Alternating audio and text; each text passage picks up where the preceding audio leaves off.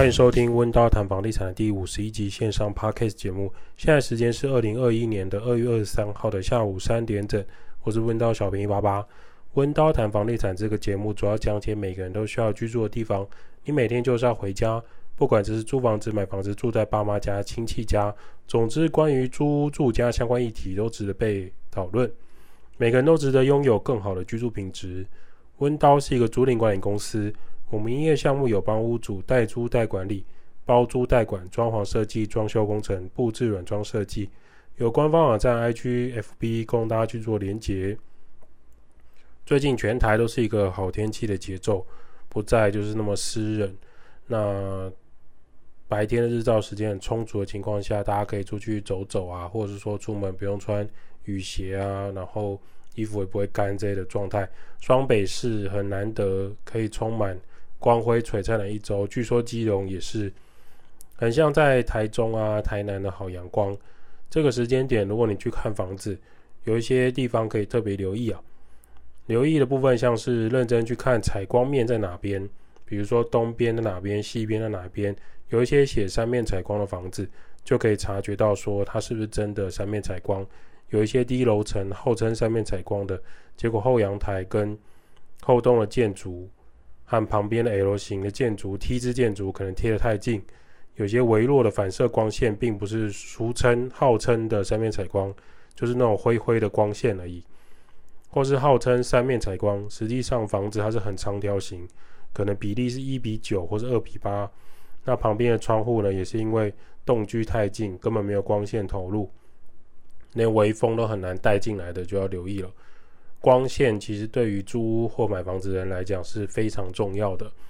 白天日照啊，对于人体的健康还有产生好心情的那种乐观的那个大脑会分泌的激素是有差别的。那对于你住在里面的开心程度会不会提升？光线绝对占很大的一部分。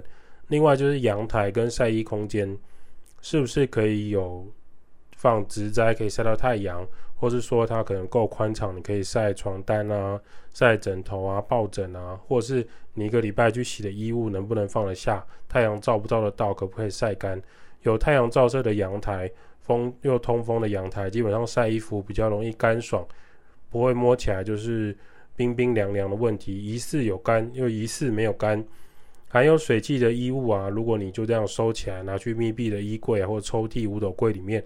长期下来，你的衣服那些纺织的布料是会受伤的，甚至呢，有一些会让鼻子过敏的物质就会产生。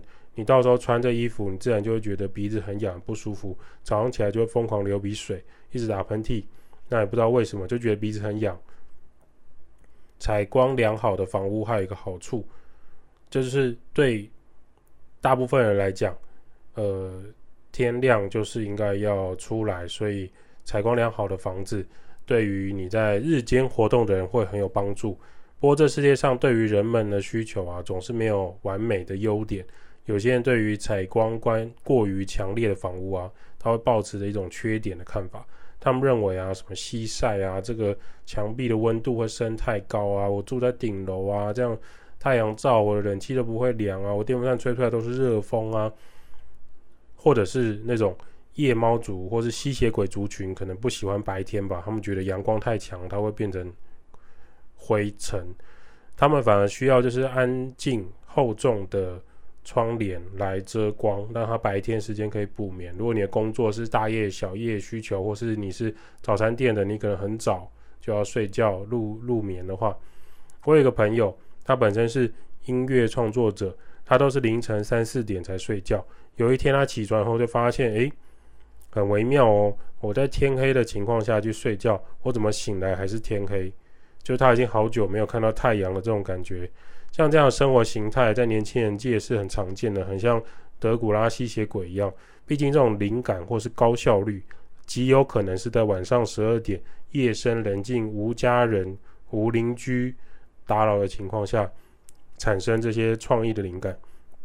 另外还有一种就是他可能睡眠周期已经彻底颠覆跟改变的，你忽然要他在晚上十一点、十点就躺着睡觉，他反而很痛苦，因为他就失眠睡不着，那根本就不是他正常要睡觉的时间。已经习惯日夜颠倒的人们，便利商店和永和豆浆在住家附近，反而是变他租房子的优先选择，因为他醒来的时间，他还是要吃他的早餐，只是他的早餐跟我们想的不太一样。关于日晒房屋，还有人提出一个观点，也是蛮多人附附议的啦，就是说这种阳光烈焰直射的房屋会让你的房间很难变成阴凉的空间。这一点对我来说就没有差了。我自己是非常喜欢日照充足的房子。我个人觉得屋内的温度如果有屋内温度今天太高太低，是有办法透过我自己去做调整。比如说你穿少一点啊，你多洗澡啊。或是你可以用全遮光的窗帘，或是半遮光的窗帘，或是紫外线在玻璃上的那个 UV 呃隔热贴，都是可以处理屋内过热的状况。可是当今天一个房屋的阳光日照不足，比如说它都是低楼层，然后它跟其他房屋的栋距又太近，当这种情况下，你的阳光日照不足，你根本没办法去补充啊。你总不能自己在大楼外面打灯。以目前的科技来讲啊，你就算哪一不管哪一种单一日照的灯泡种类，都很难模拟到太阳这种温暖的状态。如果你只是要热，现在的灯是办得到的。可是太阳不只有热这个因素在里面，尤其是台湾某一些迎风面的城市，经常性东北季风的偷袭，太阳是非常奢侈的资源了。就像 YouTube 赏三五赏屋里面常讲的，没有十全十美的房子，只有找到适合你需求的房子。你的需求很有可能不是别人的需求，甚至有可能是别人嫌恶的条件之一。比如说，我就觉得，呃，采光三面采光、通风良好的房子很好，但有些人就会觉得三面采光表示，呃，房屋会很热，通风表示屋内的灰尘会不会刷就高诶，那。这就是每个人对房子的看法，真的就不同。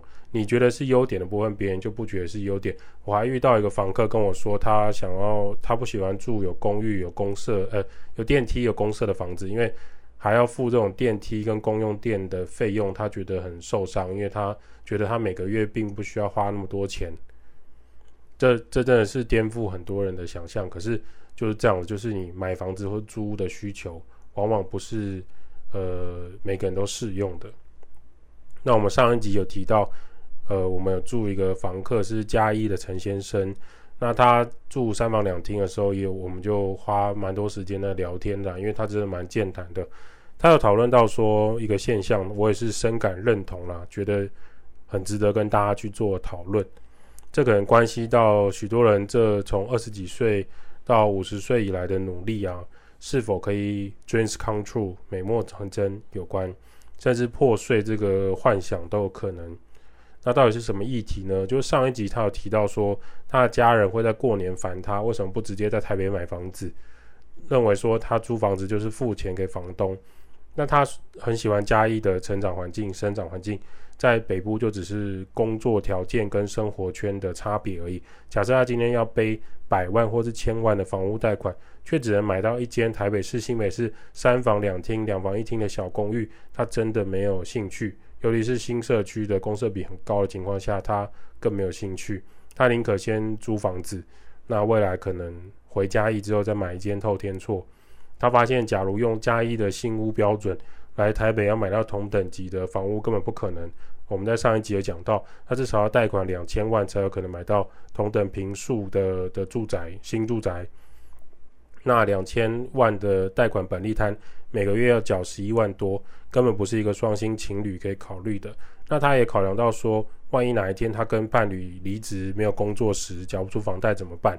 因此他认为他跟他现在的女朋友在台北就租房子就好，有机会会再回嘉义去买透天或是更大坪数的房子。就算未来结婚，他还是工作在台北，他也不会更改这个租屋的决定。那他发现这些年呢、不只是这个的都市乡下有所谓的城乡差距，他发现光是在中南部，像他嘉义，他的他的主场，他的本地有地主跟一般的贫穷家庭就有偌大的差距，就这种贫富差距的现象，他也是很想要跟大家做讨论，也许可以对很多人想要买房或租房子的心情有点管。改观也不一定，这是他的想象啊。他觉得可以透过问到 Podcast 分享给各位，因为他现在也在听，所以嗯，他自己有分享，他的国小、国中同学都在嘉义。那他早期的时候，就是这些同学的阿公或者是阿嬷的爸妈、阿祖那一代，在很早期就拥有大量的土地，有各种合法的、非法插旗的、或是日治时代啊，国民政府的权力强占土地。早期他们那边流传一个都市传说啦，你只要跟日本警察、辜家。庄家、蒋家、王家、刘家的关系很好，你在呃中南部嘉义附近，你就可以用手指出土地的边界，他们叫指界。那么这边到这边就是你的土地。之后国民政府一开始在建立划清地号的时候，就是你阿祖啊、阿公啊、阿妈的土地，任何人要使用都要付钱给你们家。以前还有所谓的过路费。这个典故啊，听说不是童话故事，有兴趣的大家可以去调查一下。那我跟陈先生讲，他当他跟我讲这件事情的时候，其实我也有耳闻呐，类似这样的事情。早期我们家老家在云林那边，我也听说过这样的故事。那是不是都市传说不知道，但是你可以知道，就是中南部有很多的家庭，他们从爸妈或阿公阿妈那一辈出生之后。莫名其妙就有很多土地在他们家的手上。那陈先生有个同学叫做小汪，小汪一出生之后家里就拥有好几甲的土地，算是那种田侨仔或是阿土伯、残雕啊，不是开玩笑的。这些大家都以为只是绰号或是饭后的一些笑话，但其实也显示出一个资本主义的悲惨歌曲啊。陈先生他到台北来打拼这么多年，是因为他在嘉义没有找到呃适合他的科系工作发展机会。可是他的同学小汪大学毕业，然后也退伍之后，就先在国外留学念研究所，接着去打工度假，先去澳洲两年，然后又前往加拿大。至今三十几岁呢，据他们同学间的调侃，除了疫情他被迫回来台湾之外，他是一个自由青春小鸟阶段，很少看到小汪说要去工作啊，什么要加班什么，基本上没有。他经常就是打卡、吃饭、拍照，坐飞机去哪一个国家体验文化。哦，上周他去杜拜，然后下一周他在欧洲体验文化的风土民情啊。去年还听到就是小汪在嘉义这边，他们呃生活圈范围内买了一个透天厝，买了一间。